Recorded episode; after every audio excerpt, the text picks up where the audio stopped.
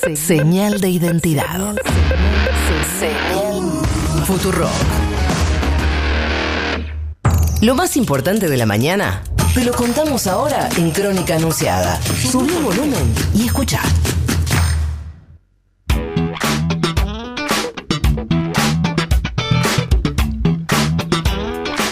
Diez minutos pasan de las 10 de la mañana en la República Argentina. Tenemos 19 grados, dos décimas de temperatura en la ciudad de, de Buenos Aires. Hasta las 12 hacemos crónica anunciada en Futuro Rock y es un día muy importante porque ayer el gobierno anunció medidas muy importantes, famosas medidas contracíclicas justamente para intentar que no se apague eh, del todo al menos eh, la economía que ya de por sí venía bastante castigada por los últimos cuatro años de Mauricio Macri. Muchas medidas desde lo social. Sí, ¿verdad? exacto. Muchas medidas, vos decías, para eh, lo que es reactivar o impulsar o por lo menos amortiguar lo que es el efecto recesivo de esta crisis eh, sanitaria y económica, pero también medidas sociales para los sectores más vulnerables. Va a haber un pago extraordinario de la asignación universal por hijo que va a ser de 3.100 pesos. También va a haber un cobro adicional para jubilados y pensionados eh, que cobren la mínima o que cobren hasta 18.892 mil pesos. Y ahí se va a hacer la diferencia entre quien gana un poquito más de la mínima y quien tenga este tope de 18.892 pesos.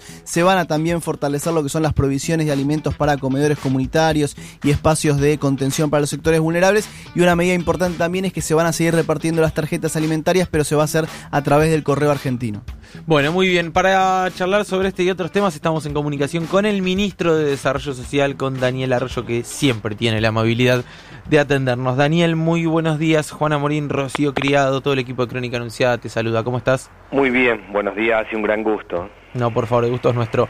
Bueno, eh, Daniel, eh, ¿por qué este paquete de medidas en, primer lugar y, y si se esperan nuevas eh, medidas de, de cara al futuro? Porque obviamente esto es sumamente dinámico.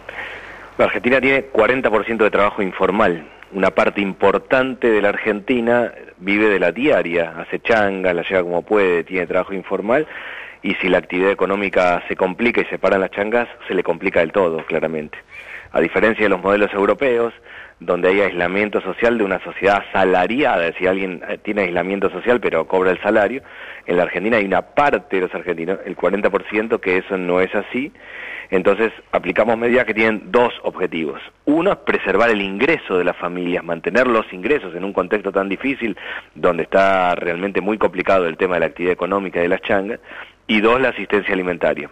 Los bonos para los jubilados, para la asignación universal por hijo, para las personas que tienen planes sociales, lo que se planteó desde el ANSES, que es que quienes tienen deuda con el ANSES, que son 8 millones de personas, en abril y mayo no tengan que pagar la cuota. Todo eso ayuda a los ingresos de la familia. Nosotros le agregamos a eso mover la economía desde abajo. La idea es que la persona que tiene un plan social, además de tener un bono de 3 mil pesos, eh, vamos a armar un esquema de materiales para, para trabajos de pequeñas obras en el barrio, para arreglar la escuela, para arreglar el, el club del barrio, para mejorar las viviendas, para que eso también reactive los corralones, los comercios, empiece a mover la economía desde abajo. Todo eso tiene que ver con mantener los ingresos. Después está el tema alimentario y ahí reforzamos las partidas para los comedores, para ir al esquema de viandas y transformamos la tarjeta alimentaria, la, la, la, entrega de tarjeta alimentaria, en el tema del correo, porque no podemos tener amontonamiento de personas. Daniel, eh, mucha gente refiere eh, que faltaron medidas para monotributistas. ¿Qué pasó? Bueno, está claro que hay medidas que se van anunciando paulatinamente y se van anunciando de manera permanente y paulatina. Eh, hay un conjunto de medidas, nosotros tuvimos el lunes una reunión del Gabinete Económico Social, se decidieron un conjunto de medidas en esta dirección, vamos a ir monitoreando todo el tiempo y todo el tiempo es todo el tiempo y el presidente está sobre eso, cómo avanza no solo la evolución del virus, sino también la evolución económica. Nosotros estamos permanentemente monitoreando y tomando medidas en cada caso. Claro. Hola, Arroyo, ¿cómo le va? Rocío creo que lo saluda.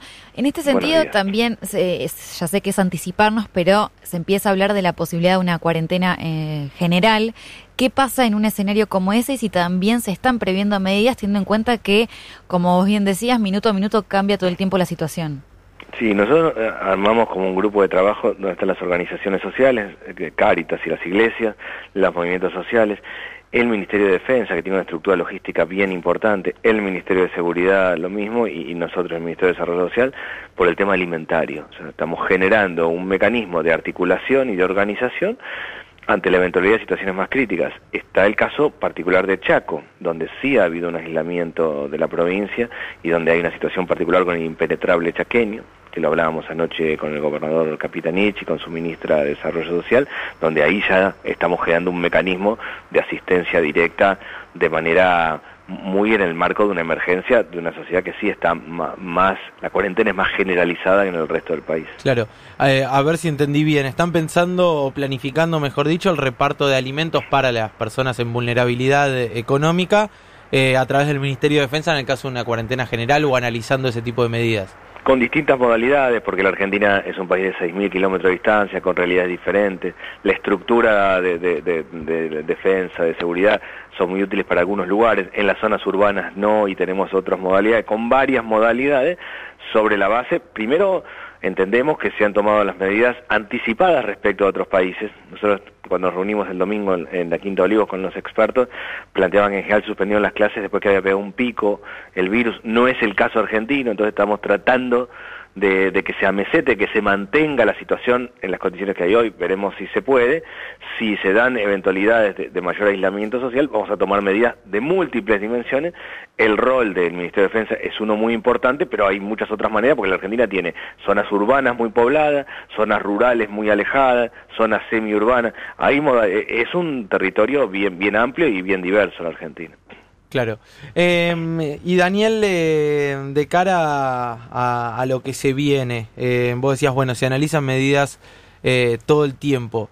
¿Cuál es la, recomendación eh, que se le hace a la gente que está justamente en, una situación de que vive el día a día, como decías vos, que vive la changa y que si no sale a laburar hoy, mañana no come o no puede pagar las tarifas o no puede, digamos, subsistir? Se le dice, bueno, por ahora podés seguir saliendo a trabajar hasta que no se dicte la cuarentena general o intentar quedarte en tu casa eh, y, ve, y se ve desde el Estado cómo se llega.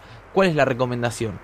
Primero es el Estado el que tiene que generar las changas en este contexto. Por eso, eh, con, particularmente con la situación de los planes sociales, no es solo un bono de tres mil pesos, sino también es generar banco de materiales, materiales para poder trabajar y hacer arreglos en el barrio, en el mismo barrio, que tienen dos objetivos. Uno es construir las changas y segundo, es también mover eh, la, actividad económica en el barrio. El corralón va a vender algo más, el comercio chiquito, la ferretería, empezar a mover desde ahí.